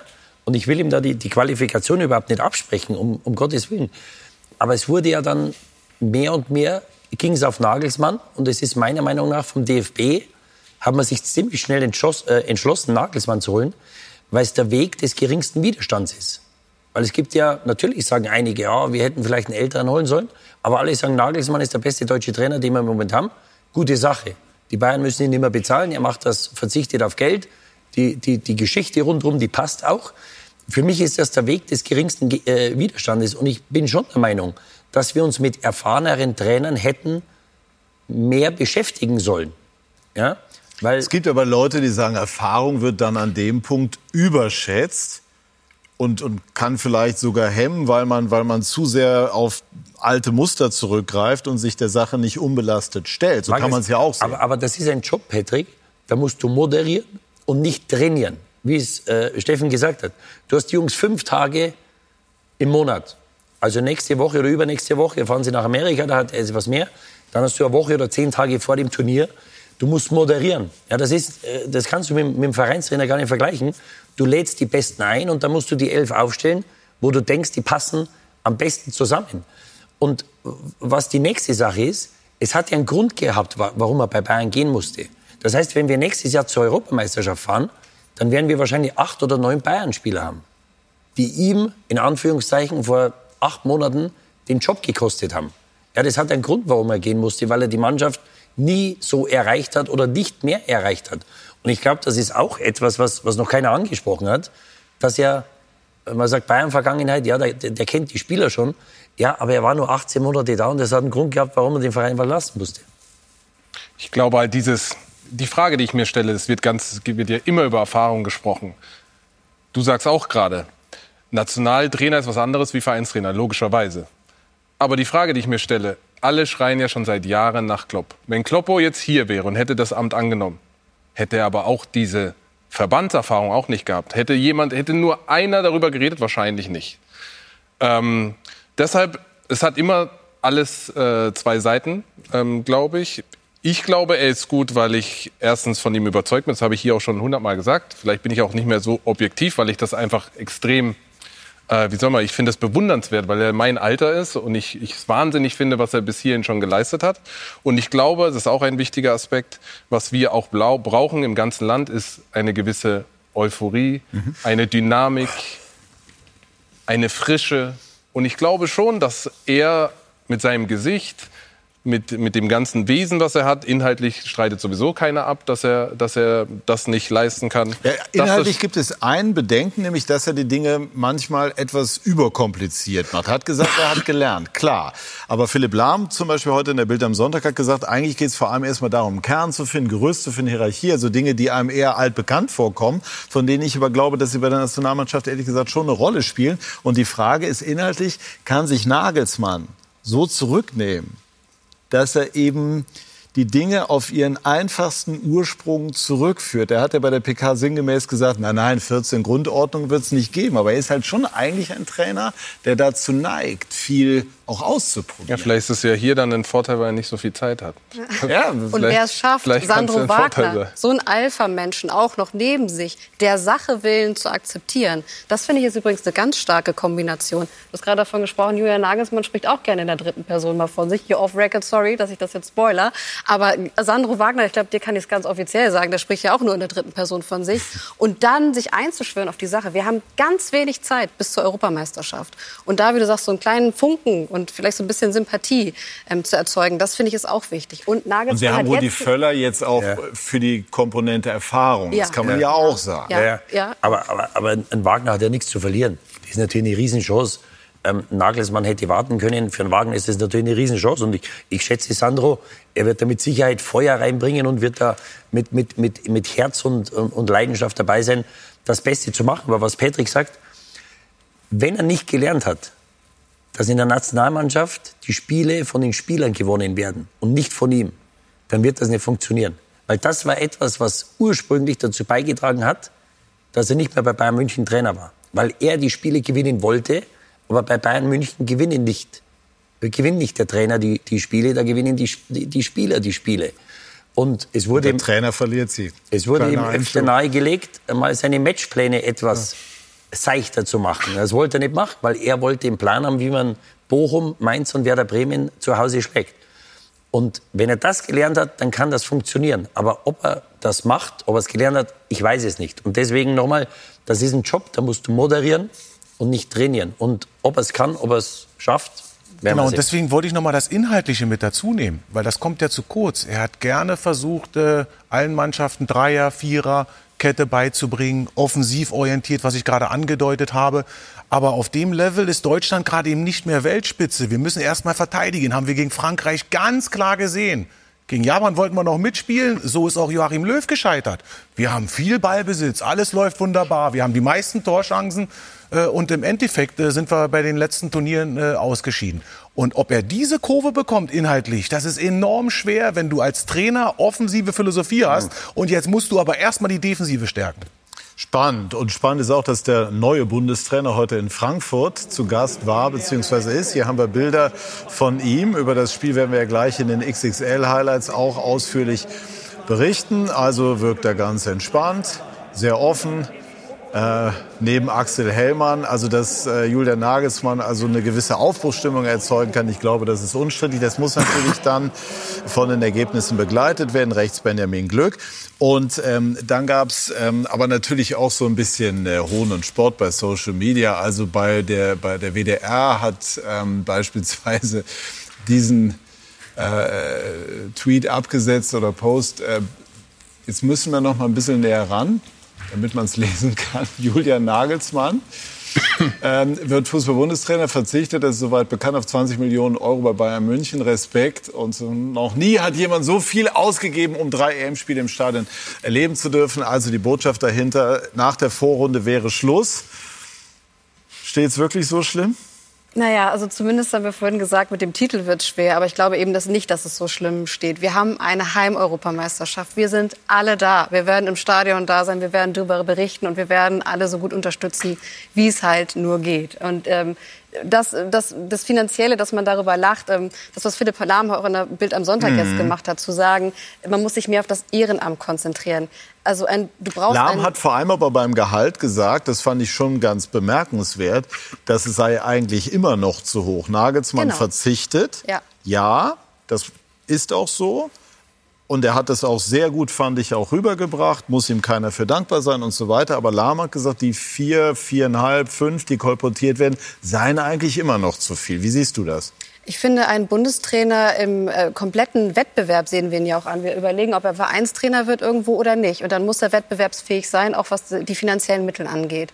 Insofern äh, finde ich das von ehrenhaft von Philipp Lahm zu sagen, wir stärken das Ehrenamt. Aber meine persönliche Grundhaltung ist sogar auch, dass Ehrenamt entlohnt werden dürfte, wenn sich Menschen da engagieren. Und insofern sehe ich es halt auch als so ein Amt und Würden und Auftrag, weil es halt eben auch nicht nur mal ein Spiel am Wochenende ist, sondern eine Vollzeitbeschäftigung, die gut entlohnt wird. Lahm hat aber nicht gefordert, dass er ehrenamtlich Bundestrainer nein, nein. Also nur, dass ja, nicht, also, um Himmels ja, Willen. ja. Aber er hat gesagt, dass, es, dass er zu doll bezahlt. Das Ja. sagen wir so. Und der DFB weniger äh, Geld im Moment zur Verfügung hat. Wie seht ihr das? Oder mu muss man sagen, also wenn man einen Top-Trainer will, muss man eben schon auch wettbewerbsfähig zahlen? Ja, natürlich musst du, musst du die äh, vergüten, so wie es der Markt hergibt. Nur ich verstehe nicht, warum der deutsche Bundestrainer, der letzte, der bestbezahlte der Welt ist. Der in München sechs oder zwölf gute Monate hatte. Und Deschamps hat alles gewonnen. Der kriegt, glaube ich, die Hälfte. Und Southgate kriegt nicht das Geld, der auch im Finale war, der im Halbfinale war. Ähm, ja, also äh, ich will jetzt nicht, der Nagelsmann ist das Geld wert, keine, keine Frage. Die, die Frage, die wir uns stellen müssten, ob der äh, Ex-Bundestrainer das Geld hätte verdienen sollen, dass er jetzt wahrscheinlich weiter bezahlt werden muss bis zur Europameisterschaft, das er verdient hat. Ja, und, ein, und ein Gedankenspiel noch. Aber das, das ist wirklich ganz wichtig, weil ich war ja zu der Zeit auch beim DFB. Das ist ein hausgemachtes Problem. Der Bundestrainer war immer der starke Mann und hat immer am meisten verdient. Was aber das Problem war unter Joachim Löw und auch Hansi Flick schon Co-Trainer, dass du keinen über die U-Mannschaften aufgebaut hast. Dass du eben auch eine Lösung hast im Notfall, die dann auch mal günstiger ist. Selbst Hansi Flick wäre nach Russland eine Lösung gewesen. Und da hätte er nicht sieben bekommen. Da hätte er wahrscheinlich erst mal für ein oder zwei Millionen angefangen. Da hat der DFB in ihrer ganzen Struktur versagt. Und jetzt kommt nämlich von da nichts nach. Stefan Kunz geht weg und wird trotzdem gehandelt.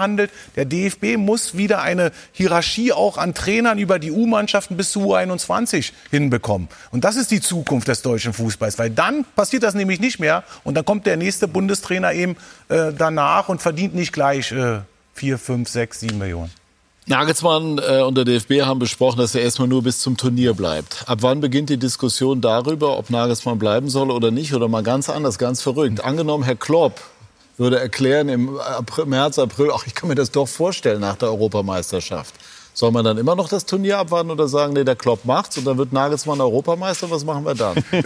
Das kann natürlich alles ganz schnell gehen und das fragt jemand, der natürlich auch von der Medienseite genau weiß, wenn jetzt äh, gegen die USA ich werde ja da auch wieder live dabei sein, bei ein paar vielleicht zu Hause nicht wissen. Ich kommentiere seit ein paar Jahren die deutsche Nationalmannschaft, weiß genau, wie sie spielen und weiß genau, was im Endeffekt auch passiert ist.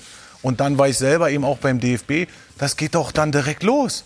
Wenn es gegen USA und Mexiko schief geht, ist doch auch völlig logisch. Und das ist jetzt kein Vorwurf an die Medien. Das ist eher ein Vorwurf dann an die Gesamtstruktur DFB, dass Rudi Völler natürlich der Mann ist und, und uns, äh, glaube ich, sogar retten würde. Aber er will es ja nun nicht machen. Ist aber eben auch nur an dem Punkt in seinem Alter mit 63, ich mache eben nur noch bis zur EM. Was sagt denn dann Julian Nagelsmann automatisch? Oh, dann mache ich auch erstmal nur bis zur EM. Das ist alles auch DFB intern, was da passiert ist. Und wir können es wunderbar berichten. Gut, auf der anderen Seite ist der DFB jetzt äh, zweimal damit auf die Nase gefallen, Trainer mit Verträgen über das Turnier hinaus auszustatten. Kurze Einschätzung, Dennis, zu Ja. dieser Thematik? Ich glaube auch, es ist ein bisschen unglücklich, weil es halt sehr viel äh, Angriffsfläche gibt, wenn die Ergebnisse nicht sofort gut sind. Ähm, ich kann nur so viel sagen. Ich hatte mit Julian kurz nach der Entscheidung kurz mal Kontakt und das, ähm, äh, ich hatte schon das Gefühl, dass es sehr langfristig angelegt ist. Ja? Ja. Heißt? Also von seiner Seite. Ja. Also übers Turnier hinaus. Ja, das glaube ich schon. Also ich glaube nicht, dass das vorher kommuniziert ist, dass dann definitiv Schluss ist. Ich glaube schon, dass, ähm, dass er andere, andere Hat er Ideen das nicht in der Pressekonferenz ja auch gesagt? Läuft das Turnier gut? Also ich, ich habe ihn da ganz, da hat er auch gesagt, ich bleibe auch gern beim DFB. Ne? Ja. Gut. Das ist doch eine ideale Überleitung jetzt, äh, Janik und Mirko. Ich gucke schon mal so streng zu euch rüber zum Spiel in Frankfurt. Wir haben den Bundestrainer eben gesehen. Was ist denn noch passiert? Du kannst doch gar nicht streng gucken, Patrick. Bitte dich. Ja, unterschätze. Also- Frag mal meine Kinder. Aber tatsächlich ist, ist, ist der Bundestrainer so das Spannendste, glaube ich, in, in Frankfurt heute, weil Stand jetzt 0 zu 0, Nachspielzeit läuft gerade. Mirko, hast du eine Geschichte entdeckt? Also wir haben ja gedacht, wen guckt Nagelsmann sich an? Götze, spät eingewechselt, weil angeschlagen kam, nach einer Stunde etwa in die Partie. Koch wäre einer, den er sich anguckt. Trapp. Ginter, Trapp. Aber sonst vom Spiel her, vom Bundesliga-Niveau heute war es eher dünn, ne? So richtig viel war nicht los. Beide natürlich in der gleichen Systematik. Beide sind mit drei angelaufen gegen Dreierkette. Also beide im drei, äh, drei äh, lass mich kurz überlegen, drei vier drei praktisch. Insofern ähm, war es echt zäh. Aber es gab einen großen Tumult jetzt gerade kurz vor Schluss. Für mich klare rote Karte. Vielleicht, also, es ging um Robin Koch übrigens. Ne? Also einen, den sich Nagelsmann ja. vielleicht besonders angeschaut hat. Hast du schon eine Meinung zu der Szene, Robin Koch? Ja, voller Gesichtstreffer. Für mich klare rote Karte. All das arbeiten wir gleich auf in den XXL-Highlights. Inklusive dann Analyse von Mirko Slomka und natürlich auch inklusive der eventuellen roten Karte, die es hätte geben müssen, deiner Meinung nach, aber die ist das machen wir zu Beginn, okay, damit wir das gleich abgehakt haben. Nee, das machen wir nach Spielbericht. Ja, okay. Nachspielbericht. Du kannst entscheiden. ja, du guckst wirklich streng, Patrick, jetzt. Jetzt guckst du mich streng an. jetzt habe ich nicht streng geguckt. Da muss mal sehen, wie ich okay. gucke, wenn ich streng gucke. Also da sind doch genügend Themen da. Ja, absolut. So Immer. ist es ja noch nicht. Ne? Also gleich die XXL Highlights. Äh, und ja, wir sind äh, nach einer sehr munteren Runde jetzt äh, soweit am Ende angekommen. Didi, reicht's noch für ein paar schmissige Lieder auf dem Oktoberfest heute Abend? Oder? Schauen wir mal. Nee, heute nicht. Nee, nee, nee, nee.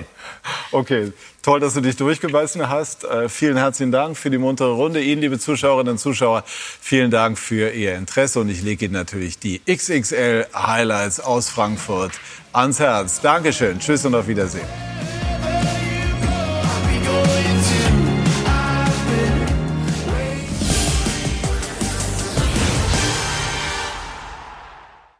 This is your invitation to a masterclass in engineering and design. Your ticket to go from zero to 60 with the Lexus Performance Line. A feeling this dynamic is invite only. Fortunately, you're invited. Experience the exhilaration of the Lexus Performance Line and some of the best offers of the year on select models at the Invitation to Lexus sales event, now through April 1st. Experience amazing at your Lexus dealer.